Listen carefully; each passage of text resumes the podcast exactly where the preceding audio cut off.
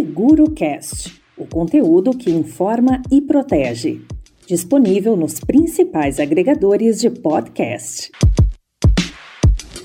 Levantamento da Confederação das Seguradoras mostra que o seguro habitacional arrecadou 438 milhões de reais em prêmios em outubro, crescendo 13,2% sobre o mesmo mês do ano passado. Apesar desse dado, o índice FIPZAP elaborado pela Fundação Instituto de Pesquisas Econômicas e que acompanha o comportamento do preço médio de venda de imóveis residenciais em 50 cidades brasileiras, manteve a estabilidade, com elevação de apenas 0,43% em outubro. No acumulado do ano, esse índice acumula alta nominal de 4,23% até outubro, enquanto o seguro habitacional, no mesmo período, registra crescimento de 12,4% sobre o acumulado até outubro de 2020. Para mais informações sobre o mercado de seguros, acesse o site cnseg.org.br.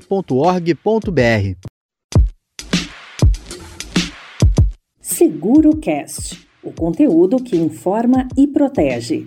Disponível nos principais agregadores de podcast.